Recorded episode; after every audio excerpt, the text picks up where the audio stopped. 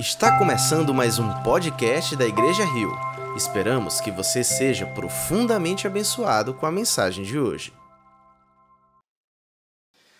Boa noite, igreja. Que alegria estar aqui nessa noite, uma noite de quarta-feira. Fazia tempo que a gente não podia cultuar no meio da semana e é tão especial ter essa oportunidade.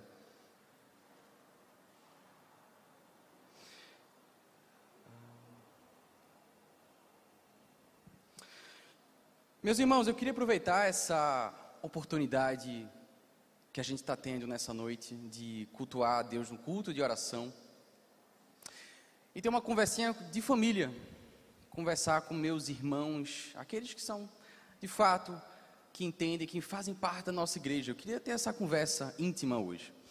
O Senhor tem falado comigo nas últimas semanas, tem algo que tem me incomodado, Deus tem falado comigo no meu coração e eu estou aproveitando essa oportunidade de compartilhar com vocês. Eu queria ter essa conversa com vocês nessa noite. É, estamos passando por um momento muito interessante na nossa igreja.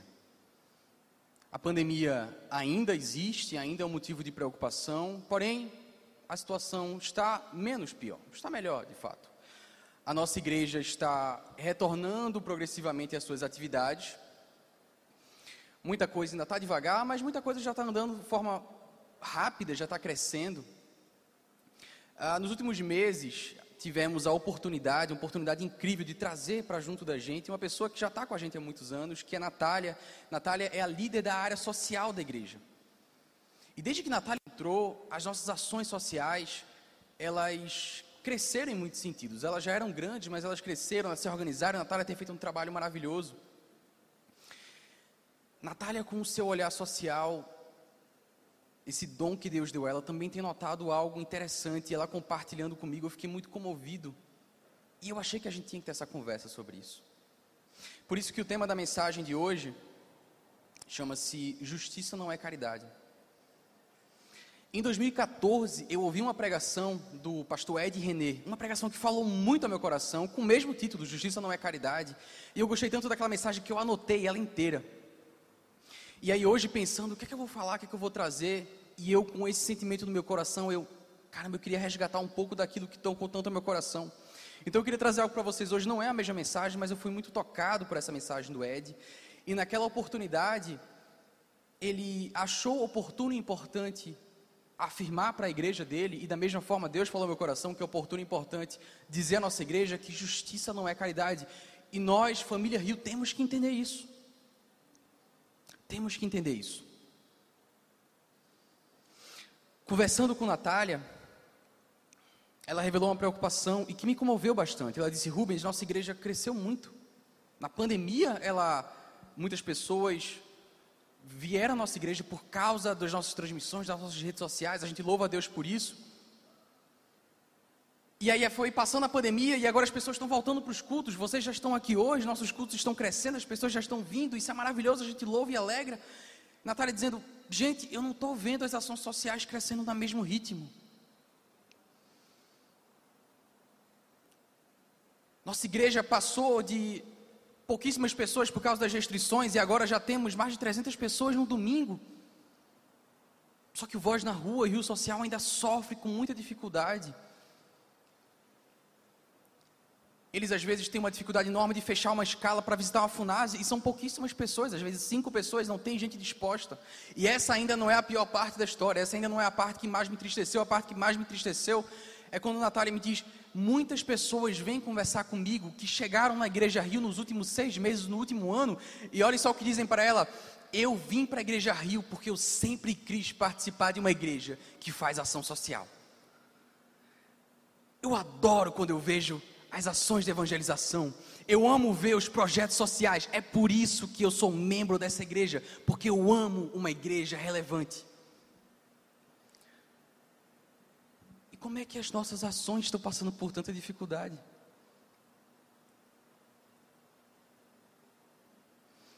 Me parece que para muitos essa admiração não se transforma em ação me parece que para muita gente, e talvez eu esteja falando com a, aqui com alguns hoje que estão nessa noite, talvez alguns que estejam nos assistindo, Muita gente se apaixonou pela Igreja Rio, talvez tenham nos conhecido na pandemia, ouviu a nossa proposta, viu as nossas pregações, gostou que nós somos uma igreja que prega o Evangelho, mas também tem ação para jovens, mas também tem ação social, e disse: Eu quero fazer parte desse grupo, mas ainda não puseram a mão na massa. E o que é que acontece na cabeça de uma pessoa que admira uma instituição? Mas decide não fazer parte dela com os pés e as mãos. Me parece, meus irmãos, que é um problema no entendimento e na confusão entre justiça e caridade. E é isso que eu queria trazer nessa noite. Eu queria que a gente saísse daqui entendendo que justiça e caridade não é a mesma coisa. Eu queria começar dizendo a vocês que a gente tem um, tem um Deus justo. A palavra não descreve Deus como caridoso nem como filantropo. O nosso Deus não é filantropo, tá? Deus não faz filantropia. Mas a palavra ensina que ele é justo. Perceba a diferença. Tem um texto belíssimo que fala sobre isso, Isaías, primeiro capítulo, os versos 13 a 17. E eu queria dizer a vocês que hoje vamos passear por vários versos da Bíblia, enquanto a gente vai tentando entender essa diferença entre justiça e caridade. Vamos ler vários trechos e a gente vai vendo como, desde o Antigo Testamento até as ações de Jesus, nós vemos justiça e não caridade.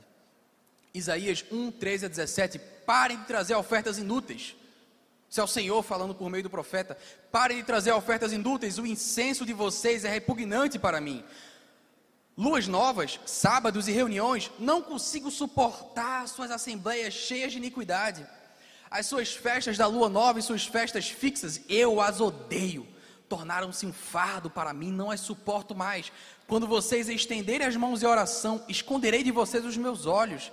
Mesmo que multipliquem as suas orações, não as escutarei as suas mãos estão cheias de sangue. Lavem-se, limpem-se, removam suas más obras para longe da minha vista. Parem de fazer o mal. Aprendam a fazer o bem. Preste atenção. Deus diz: busquem a justiça. Acabem com a opressão. Lutem pelos direitos do órfão. Defendam a causa da viúva. Nosso Senhor falando por meio do profeta Isaías. Estou cansado da hipocrisia, Deus diz.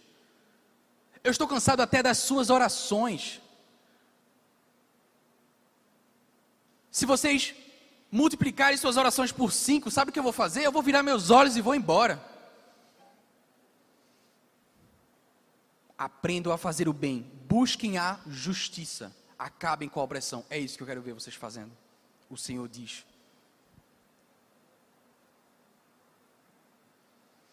Em 1974, um grupo de líderes cristãos ilustres,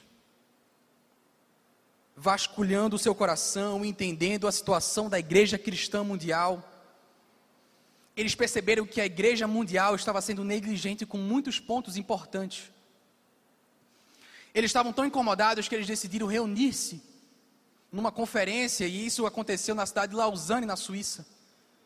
E desse encontro surgiu um texto que foi conhecido como Pacto de Lausanne. Eu queria ler para vocês um texto, o quinto ponto que fala sobre responsabilidade social cristã. Eu não vou ler ele todo porque ele é grande, mas eu vou ler um texto aqui importantíssimo.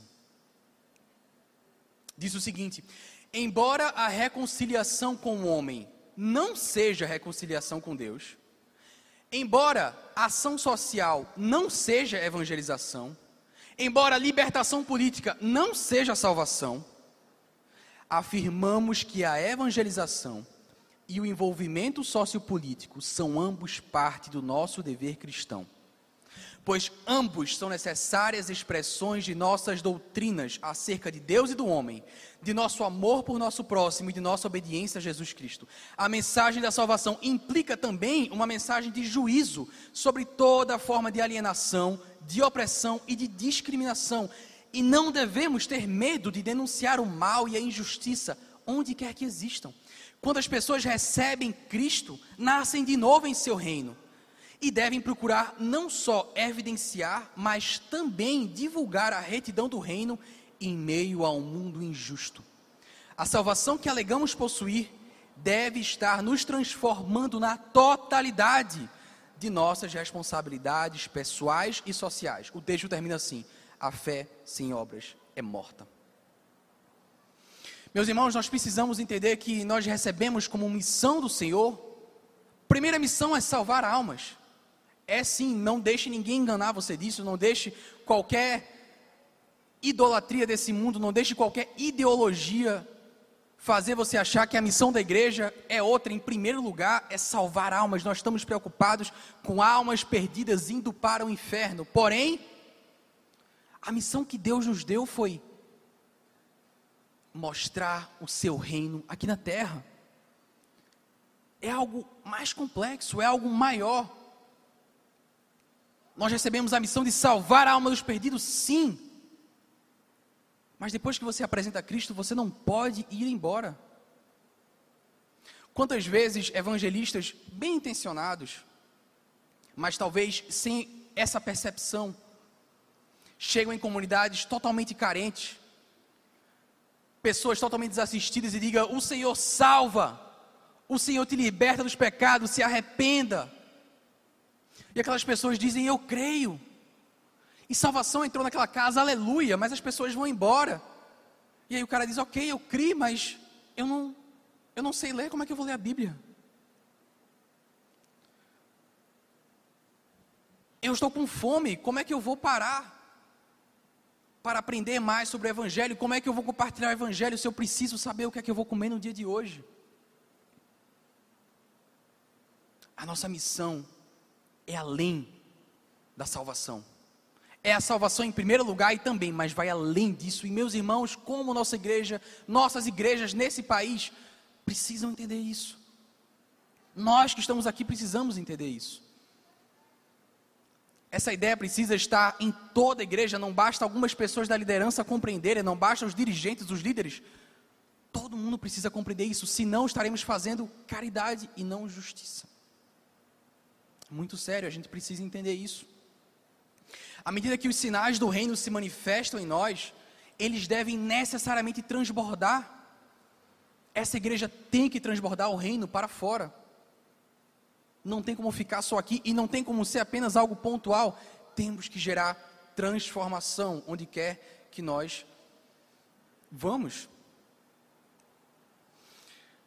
Eu queria hoje falar sobre quatro pontos quatro diferenças muito importantes. Eu queria dizer a vocês que caridade você faz doando, você faz doações com caridade, mas justiça você faz ressignificando a sua vida. Caridade você pode fazer à distância, justiça se faz em relacionamentos.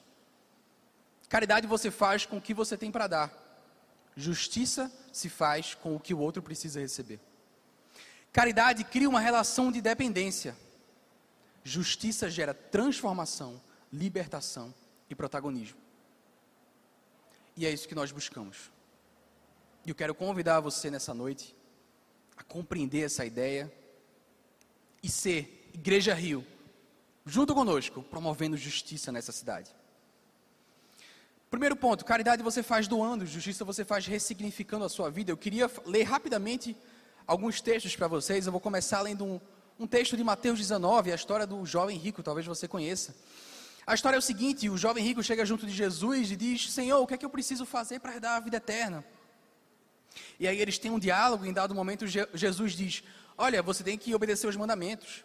Aí ele pergunta: Quais mandamentos? E Jesus fala: Não matarás, não adulterarás, não furtarás. E Jesus continua listando, e o jovem diz: Meu Senhor, eu já obedeço tudo isso, eu já faço, eu já fiz o checklist dessa lista inteira.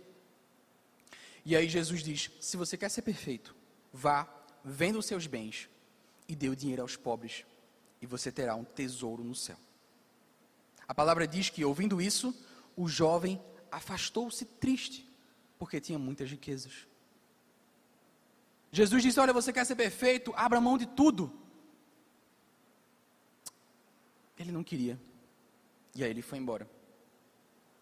Se você só ler esse texto, você pode acabar com a impressão que necessariamente ter mais dinheiro é pecado. Necessariamente a pessoa que tem mais do que outra está em pecado. Não é exatamente assim. Precisamos entender a Bíblia em seu contexto inteiro. Eu queria ler outro texto que elucida um pouco esse primeiro que nós lemos. É Mateus 6. Isso é uma fala de Jesus. Jesus diz: Não acumulem para vocês tesouros na terra, onde a traça e a ferrugem destroem e onde os ladrões arrombam e furtam, mas acumulem para vocês tesouros no céu, onde a traça e a ferrugem não destroem, e onde os ladrões não arrombam nem furtam. E aí vem o versículo chave: Pois onde estiver o seu tesouro, aí também estará o seu coração. Essa é a frase chave para a gente entender. Onde está o seu tesouro, aí está o seu coração. O problema do jovem rico é que o seu coração estava nas suas riquezas. Isso é tão verdade que ele não quis abrir mão. Uma pessoa que tem um pouco mais de dinheiro não está em pecado, mas se ela não está disposta a abrir mão, aquilo é o seu tesouro. E isso é pecado. Caridade você pode até fazer doando uma parte daquilo que você tem, quer você tenha muito ou pouco, mas eu queria que a gente entendesse que você só faz justiça quando você ressignifica tudo que você tem. Quando você ressignifica tudo que você tem. Quando você finalmente entende que tudo que você tem é do Senhor. Não tem como ser diferente, do contrário, você nunca vai fazer justiça. Enquanto você achar que o que você tem é seu, e aí você doa um pouquinho e se sente uma pessoa muito boa por ter doado um pouquinho daquele dinheiro, mas que não foi tanto, porque você não quer fazer sacrifícios. Enquanto você achar isso, você vai estar fazendo filantropia e caridade, mas você não vai ser aquele que promove a justiça no reino de Deus. Precisamos, meus irmãos, entender que, olha, eu não tenho nada tudo o que eu tenho, foi Deus que me deu. E aqui, quando eu venho no culto e dou uma oferta, dou meu dízimo, faço uma transferência para a igreja, eu estou devolvendo uma parte do que o Senhor já me deu. E não só isso, eu não estou abrindo mão, eu não estou sepultando daquilo que Deus me deu, eu estou participando de um privilégio, um privilégio imenso de fazer a obra do Senhor acontecer. Isso é consciência de justiça. É dizer que privilégio, Senhor. Não é aquela pessoa que doa uma parte para amenizar a sua culpa, ou que doa porque não tem tempo para servir e aí quer se sentir boa de alguma forma. É a pessoa que diz: Olha, tudo que eu tenho já é de Deus. Uma pessoa que caiu em si foi Zaqueu. Lucas 19, a gente conhece a história de Zaqueu. E a palavra diz que Zaqueu era o chefe dos publicanos, Zaqueu era muito rico. Quando Jesus entra na casa dele, ele se arrepende, ele ama Jesus. E aí a palavra diz que ele se levanta e diz: Olha, Senhor, estou dando a metade dos meus bens aos pobres, e se de alguém extorquir alguma coisa, devolverei quatro vezes mais. Jesus diz: Houve salvação nesta casa. Houve salvação por quê? Porque ele comprou com seu dinheiro? A oferta de Zaqueu comprou a sua salvação? Claro que não. Houve salvação porque Zaqueu entendeu: Meu Deus, eu amava isso. Eu amava meu dinheiro, meu dinheiro era o meu Deus. Mas o meu dinheiro não me salva. Logo, meu dinheiro não é onde está o meu valor. Logo, eu não quero que o meu coração esteja mais nisso. Logo, agora eu posso dar. Agora eu estou livre para compartilhar com os outros. Eu estou livre de abrir mão. Abrir mão de consumo. Eu estou liberto porque isso já não decide o meu valor. Isso já não é mais o meu Deus. Só quando nós tivermos essa consciência, meus irmãos, vamos conseguir fazer de fato justiça. A consciência renovada pelo Espírito Santo te faz entender que o dinheiro não é seu, o carro não é seu, seus pertences não são seus, tudo é do Senhor. E a consequência prática de alguém que finalmente compreendeu isso. Em primeiro lugar, inevitavelmente isso vai acontecer, tá? Então observe isso na sua vida.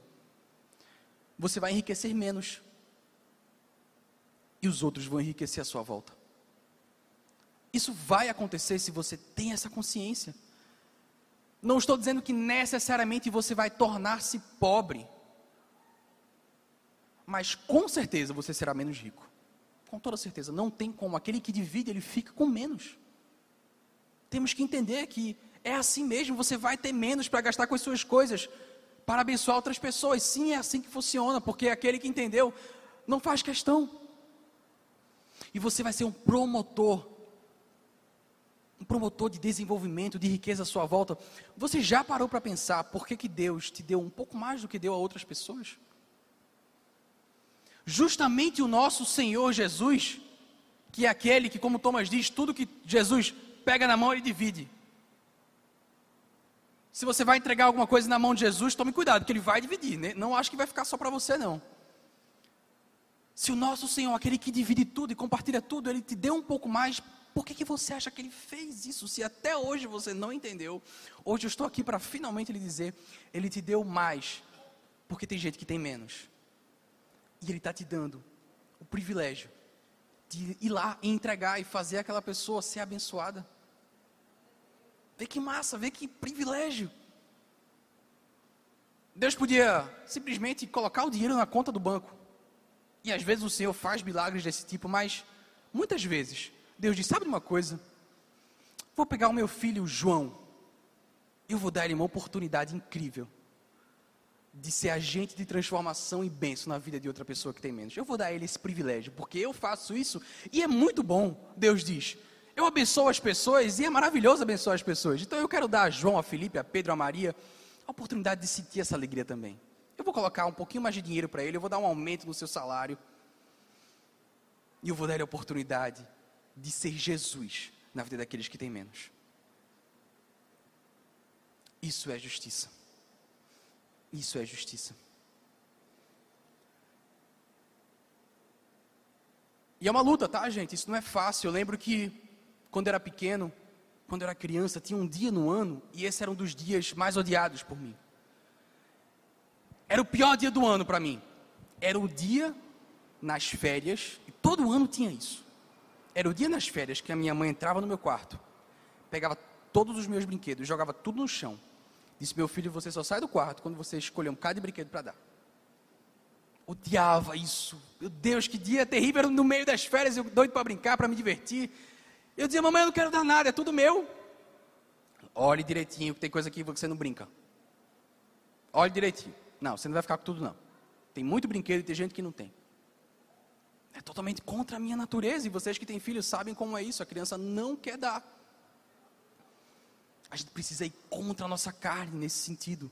Precisamos militar, porque a tua natureza não quebra mão. Se você tiver a experiência de, desses dias, fazer uma limpa no seu guarda-roupa e dar aquelas roupas que você não usa, aquelas roupas que não cabem mais, você vai ver como é maravilhoso. É um sentimento massa. Poxa, eu não estou usando e tem gente que vai usar. Queria convidar vocês nessa noite a participar disso. A participar disso. Eu queria trazer mais um detalhe nesse ponto. E é sobre dízimos, e é sobre ofertas. Esse é um tema Talvez se você estiver nos visitando hoje aqui, talvez você venha à nossa igreja com preconceitos, com traumas, e eu entendo, vivemos num país em que infelizmente isso é tratado de forma terrível, de forma imatura, de forma corrupta. E eu entendo se você está nos visitando e você tenha medo dessa questão de dízimo e oferta, mas eu falei que hoje eu queria conversar com vocês que estão aqui há mais tempo.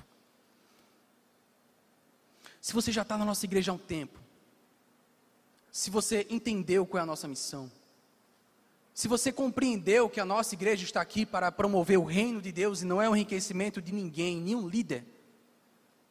Se você já participa das nossas assembleias e sabe como somos sóbrios e responsáveis, totalmente irresponsáveis e conservadores até, nós somos muito cuidadosos com os nossos gastos, porque sabemos que essa é a oferta da viúva. Se você já viu tudo isso, se você já está aqui há um tempo, e ainda se recusa a compartilhar do que Deus te deu, meu irmão, minha irmã, não é questão de enriquecimento da igreja, não é isso, mas eu preciso falar para você com sinceridade e honestidade.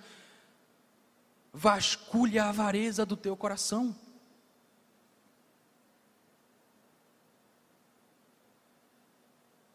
Se você se prende a isso com amor, não quer compartilhar com aquele pobre, não quer compartilhar com o necessitado,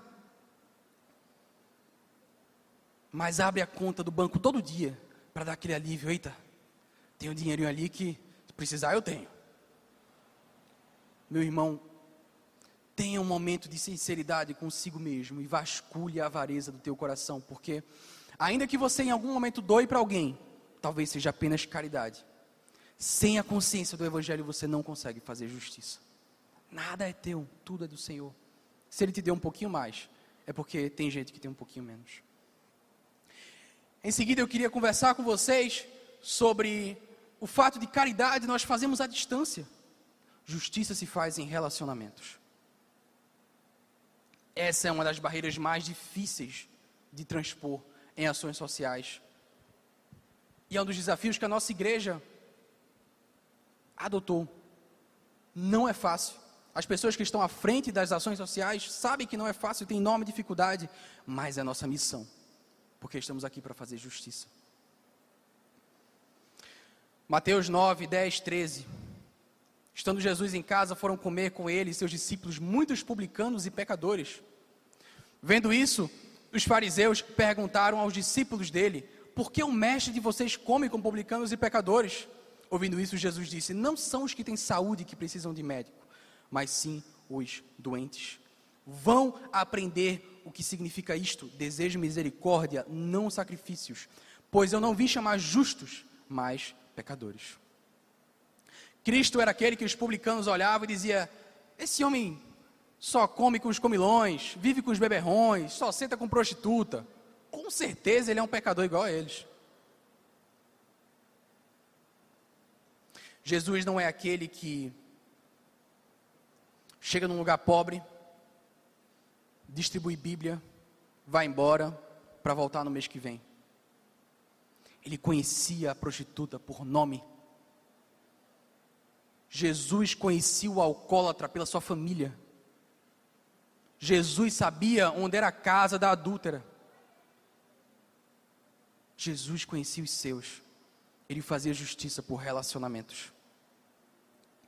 Quem não se envolve, meus irmãos, não se compadece. E aí eu lembro da história.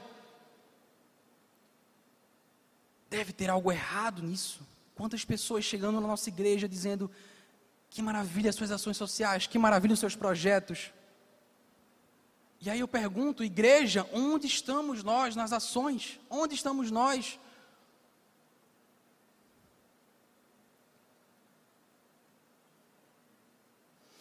Eu sei que Deus deu dons diferentes às pessoas e você talvez esteja servindo em outra área, que maravilha isso, mas eu sei também que tem muita gente sentado no banco que quando vê as fotos da última ação social diz aleluia, Senhor, mas não se envolve com ação nenhuma. Eu sei que tem muita gente nessa situação e eu clamo nessa noite que o Espírito Santo te constranja, porque é por meio dessa igreja que essas pessoas vão ser alcançadas. Como eu já falei, Deus podia mandar um anjo e pregar neste momento, ele não teria qualquer dificuldade, mas ele disse Silvana, ele falou Joana, ele falou Pedro, vai lá. Tem esse privilégio de abraçar essa menina que foi abusada quando adolescente e está doida para receber um abraço. Vai lá para esses meninos que estão na FUNASE, totalmente sem perspectiva. O maior sonho que eles têm talvez seja sair dali e comprar uma Shinerai, como a gente já ouviu de tantos jovens desses, o maior sonho que eles têm é comprar uma moto. Esse é o grande sonho da vida deles. Vai lá e diz para ele que ele pode sonhar mais alto. Vai lá e diz para ele que os seus pecados podem ser perdoados. Vai lá e diz isso a eles. É tão bom a sensação de fazer isso. Vai lá e ser Jesus na vida deles. Que não se envolve, não se compadece, meus irmãos. Jesus, ele convivia com os pobres, com os doentes, com as prostitutas ele vivia em comunhão. Ele vivia em comunhão. Eu já tive, meus irmãos, a oportunidade de ver isso acontecendo nessa igreja e foi tão especial. Tão especial que eu sonho em ver essas situações se multiplicando. Nas vezes que eu participei das ações do Voz na rua, e uma das ações que chamamos de Voz na Esquina, vamos às ruas evangelizar travestis. E muitos dos travestis e transexuais, quando fazem a sua transformação e assumem aquela identidade feminina, eles mudam de nome, eles adotam um novo nome, o um nome de mulher. Eles se apresentam às pessoas com o nome de mulher. E eu já pude ver algo belíssimo. Que alguns deles chegarem para a gente, dizem: Você pode me chamar pelo meu nome de batismo. O que é isso se não é intimidade? O que é isso se não é confiança? O que é isso se não é um movimento de alguém que já se sente amigo? Louvado seja Deus pelos voluntários e servos das nossas ações, que semana após semana batalham para criar vínculos. Precisamos de mais pessoas com a consciência de justiça e que queiram criar vínculos, não apenas queiram chegar lá numa semana, distribuir Bíblias e ir embora. Não, isso é caridade, nós queremos justiça. Queremos que essas pessoas cheguem e dizem: Você pode me chamar pelo nome, porque você aqui não vem querer trazer uma coisa e ir embora, você vem ser meu amigo. E quantos nomes deles são nomes inegavelmente bíblicos? Ali nas ruas tem muitos Samuel, Salomão, Abraão. E podemos de fato falar de Jesus. E eles ouvem e pedem oração e oram conosco. E é maravilhoso isso. Isso é justiça. Isso é justiça, é isso que a gente quer. Queremos a igreja envolvida nisso. Em seguida, eu preciso que você entenda que caridade você faz com o que você tem para dar, mas justiça você faz com o que o outro precisa receber. Caridade você dá do que você tem, dá do que sobra. Justiça é o que, é que essa pessoa precisa, que eu vou atrás. Esse é o problema do serviço farisaico. O fariseu é aquele que ele vem para o outro de cima para baixo. E Jesus odiava os fariseus, ele chamava eles de hipócritas, eram os grandes inimigos dos fariseus, porque Jesus não suportava a hipocrisia deles. Chegavam olhando de cima para baixo, e Jesus ficava virado com isso, porque eles não tinham amor, na verdade, eles só queriam se impor, eles só queriam satisfazer as suas próprias vontades satisfazer a sua carência, se sentirem superiores. Jesus não suportava esse tipo de comportamento. Justiça se faz de baixo para cima. Eu conheço você e pergunto: o que é que você precisa? Porque eu quero promover desenvolvimento na tua vida. Quando a gente dá de cima para baixo é caridade, justiça acontece de baixo para cima. Alguns aqui da minha idade, talvez um pouco mais velhos, conheçam aquela música muito famosa que é We Are the World, aquela música que foi promovida por Michael Jackson e tantos outros artistas internacionais. Isso foi no momento que a África passava por uma fome muito séria e vários artistas se juntaram e disseram: vamos fazer uma música, vamos fazer shows e todo o lucro dessa música vai ser destinada a resolver a fome na África. Isso foi um projeto belíssimo, ficou muito famoso, todo mundo, talvez, muita gente que conhece essa música. Olha que coisa interessante. Chegaram, doaram dinheiro, foram embora. Décadas depois, a situação não melhorou. Pior, há relatos que dizem que muitos desses tipos de ações internacionais destroem a economia local. Eles chegam numa comunidade pobre, e diz: esse pessoal está com fome, a gente vai dar um bocado de galinha para eles. Existem projetos assim, dar galinha para os pobres. E aí eles dão galinhas para as famílias de graça. E aí os vendedores de ovos vão à falência. Justiça não é fácil, justiça não é simples. Mas precisamos ter cuidado para não apenas estar fazendo caridade para suprir uma carência. A gente precisa conhecer as pessoas, a gente precisa entender a sua necessidade. Precisamos pensar temos tantas pessoas, inclusive nessa igreja, inteligentíssimas, pessoas estratégicas, grandes empresários que dedicam toda a sua vida para fazer desenvolver o seu negócio, criar filiais, lucrar o máximo possível. Como o reino de Deus se beneficiaria se tivéssemos essas grandes cabeças pensando, também dedicando parte do seu tempo e dizendo: como é que a gente supre a necessidade dessa comunidade carente aqui perto? Qual é a melhor forma de fazer isso? Como é que a gente ajuda fazendo justiça. Eu queria desafiar você a vasculhar o seu coração e saber se você não pode se envolver nisso. Nos ajude, não é uma tarefa fácil, mas nós queremos promover justiça e nós encaramos esse desafio. Precisamos de você com a gente para que a gente não faça algo de cima para baixo e acabe piorando a situação. A gente não quer apenas dar o peixe, a gente tem sim que alimentar a pessoa na sua fome, mas a gente quer promover desenvolvimento. A gente quer dar o que a pessoa precisa. E assim que Jesus fez, a gente tem essa, esse exemplo do nosso Senhor em Marcos 2. Eu acho interessantíssimo naquela história em que o paralítico, é, os amigos do paralítico descem ele do teto e fica óbvio que o que aquele paralítico precisava é ser curado da sua paralisia. É óbvio para mim, para você, qualquer um que vê aquela história. Jesus olha para aquele homem e diz: Filho, os seus pecados estão perdoados. Filho, eu estou vendo com os meus olhos o que é óbvio para todo mundo, mas eu sei no coração o que é que você precisa em primeiro lugar. Você precisa que os seus pecados sejam perdoados. Jesus reconhecia a necessidade primeira e tratava ela em primeiro lugar. Esse é o exemplo que temos do nosso Senhor. Convido vocês, meus irmãos, a juntos façamos de fato justiça. Não é tão fácil quanto caridade. Na caridade você vai chegar num lugar, vai dar comida, vai ser bom, vai abençoar, vai ser bom, mas no outro dia a pessoa terá fome. Pela graça de Deus, a gente enxerga a nossa igreja nessa tentativa, nesse grande desafio que é não só dar comida aos esfomeados, mas promover desenvolvimento social, é dar um curso profissionalizante aquelas senhoras de águazinha que não têm qualquer tipo de educação. Temos um projeto recente do Rio Social chamado Ecoa, que é a coisa mais linda. É pegar pessoas que estavam em situação de rua, pessoas que se prostituíam e que querem sair daquela vida e dizem: Eu não sei como sair dessa vida. E aí o evangelista ingênuo vai dizer: Você só precisa orar. Que a pessoa, sim, mas eu preciso comer amanhã. Se nossa igreja entendeu que nós fazemos justiça, vamos desenvolver novos projetos, como o projeto Ecoa, que ajuda essas pessoas a empreenderem, a produzir coisas diferentes, a de fato desenvolverem-se profissionalmente. Você pode fazer parte desse processo. Justiça se faz com o que o outro precisa receber. Em último lugar, meus irmãos, caridade cria uma relação de dependência justiça gera transformação, gera libertação e gera protagonismo.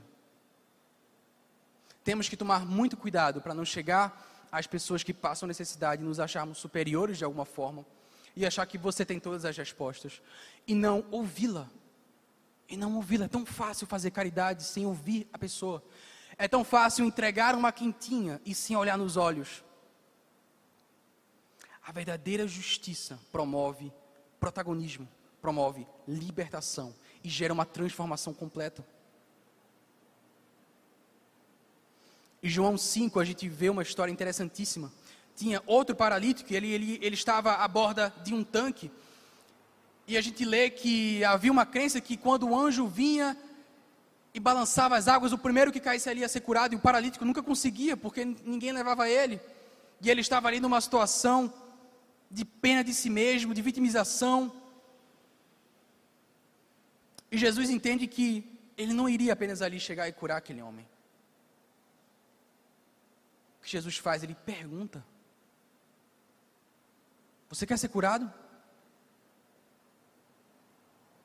Jesus coloca aquele homem numa posição de decidir. Você quer mesmo isso aqui que eu estou lhe oferecendo? É esse o caminho? É isso que você quer que eu faça?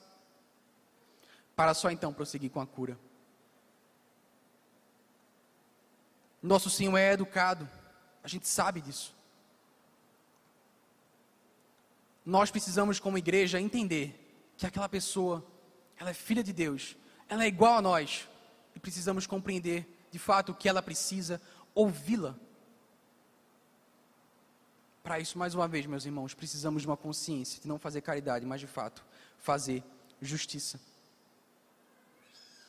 O Senhor é tão preocupado com isso do protagonismo que na antiga aliança havia o conceito de ano do jubileu. Não sei se você conhece, mas a cada sete conjuntos de sete anos, ou seja, a cada 49 anos, todas as dívidas em Israel eram perdoadas. Todas aquelas terras que foram tiradas de alguém por causa de uma dívida, elas voltavam ao dono, para dar àquelas pessoas uma segunda chance resetava todas as dívidas, dizia: Pronto, agora tudo se fez novo. Você agora está com as suas dívidas livres. Vá agora seguir o seu rumo livre daquele peso. Veja que coisa interessante. Precisamos ter essa cultura de implementar o ano do jubileu na vida das pessoas. E dizer à pessoa: Olha, salvação chegou na tua casa. Como eu posso te ajudar? O que, que você precisa? e entender que é um privilégio participar disso. Precisamos dar às pessoas a oportunidade de protagonizarem a sua vida, gerarem independência e de fato viverem uma vida dentro do reino de Deus. É isso que nós temos que entender como igreja, meus irmãos. Por fim, para encerrar, talvez você tenha ouvido isso E como muitos nesse tempo em que vivemos de tanta confusão política, é possível que você ouça isso e entenda, Rubens, você está dizendo que a igreja tem que seguir uma doutrina de esquerda? Você está falando muito sobre ação social e justiça social? Preciso que você entenda, meus irmãos, que a bandeira nessa igreja não é de esquerda nem de direita. Precisamos seguir a justiça social, porque esse é um mandamento bíblico. A esquerda vai adotar coisas interessantes, mas também coisas terríveis. A direita vai, depender, vai defender causas belíssimas, mas também causas terríveis. Nós não podemos nos prender a partidos nem a bandeiras políticas. O nosso manual de fé é o que a Bíblia nos ensina, e a Bíblia nos ensina que o social é importante. As pessoas que estão à nossa volta são importantes. E precisamos trabalhar ativamente para servi-las. O olhar da pessoa que quer fazer caridade acha que uma quantia de dinheiro vai resolver todos os problemas de qualquer pessoa. É só você dar muito dinheiro a ela que os seus problemas de justiça vão ser resolvidos. O olhar da justiça divina não é ingênuo. Entendemos que as pessoas necessitam primeiro do amor de Deus. Porém, sabendo que todas as criações de Deus são boas, usamos os diversos instrumentos que Deus nos deu para abençoar aqueles, dizer que o reino de Deus chegou na casa dela. Nós, como igreja que quer promover justiça, olhamos para o dinheiro e dizemos, olha, e dizemos, olha, isso aqui é usado para idolatria, isso aqui é usado para pecado, mas sabe de uma coisa? A gente vai pegar esse instrumento do Senhor e usar para abençoar pessoas. Assim como nós usamos o nosso tempo, nós usamos nossos dons e talentos, vamos também usar recursos financeiros, vamos usar todos os recursos que estiverem à disposição para abençoar as pessoas. Isso significa promover cursos, isso significa ensinar, isso significa dar oportunidades e protagonismo. Isso significa fazer reformas em lugares para pessoas que não têm condições. Queria convidar você nessa noite a sermos juntos uma igreja que de fato promove a justiça social. A caridade não vai resolver o problema, a caridade é muito pouco. Mas se você de fato ressignificar todas as posses que você tem na sua vida, se você entender que justiça se faz com relacionamentos, se você compreender que justiça se faz com o que o outro precisa receber e não o que você tem para dar, e se você compreender que justiça precisa gerar transformação, libertação e protagonismo, seremos uma igreja com dificuldade de encaixar as pessoas nas nossas ações. Seremos uma igreja de pessoas sedentas para alcançar o pobre, alcançar o travesti, a abraçar aquela jovem no orfanato, ensinar um jovem na Funásia a sonhar. Precisamos, nessa noite, sair da admiração, arregaçar as mangas e colocar a mão na massa. E eu queria convidar vocês, todo mundo, a levantar nesse momento. Eu queria que vocês ficassem de pé e vamos orar por isso. Vamos orar para que o Espírito Santo de Deus, de fato, convença a nossa igreja, a começar de cada um aqui, de qual é o nosso papel na missão de promover a justiça na missão de dizer para esse mundo e essa cidade, recifenses, o reino de Deus chegou. Pernambucanos, é chegado o reino do Senhor. Olha aqui, a salvação para a tua casa, a transformação para as tuas finanças, a educação para aqueles que não tiveram oportunidade, a cuidado para aqueles que precisam de um abraço. A palavra de ânimo para aqueles depressivos, a oportunidade para aqueles que não veem futuro nenhum. É chegado o reino de Deus, é chegado o reino de Deus e a sua justiça. É isso que Deus ama, é que a gente promova a sua justiça. Senhor Deus, Pai querido, muito obrigado por essa noite, Deus. Obrigado por essa oportunidade, Deus, de trazer a tua palavra. De fato, Senhor, eu espero que esse incômodo esteja no coração de todos nós, Senhor. Como igreja, vamos juntos alcançar a cidade de Recife. Não apenas fazendo caridade ou filantropia, não satisfazendo uma carência nossa, mas entendendo que estamos aqui com uma missão somos missionários do Senhor nessa cidade. e precisamos alcançar os necessitados. Os necessitados precisam ser trazidos para cá para dentro, eles precisam ser alcançados em todas as instâncias. Isso é o que é um evangelho integral. Nos dá, Senhor, a sabedoria, a estratégia, o ânimo e a coragem de promover o evangelho em sua totalidade. Nos perdoa, Senhor, pela nossa negligência. E nos leva, Senhor, a alcançar os povos por todo mundo. Muito obrigado, Deus, por essa noite. Louvado seja o teu bom nome. Louvado seja o teu bom nome. Vamos cantar uma canção. Se você foi abençoado por essa mensagem, compartilhe com alguém, para que de pessoa em pessoa alcancemos a cidade inteira.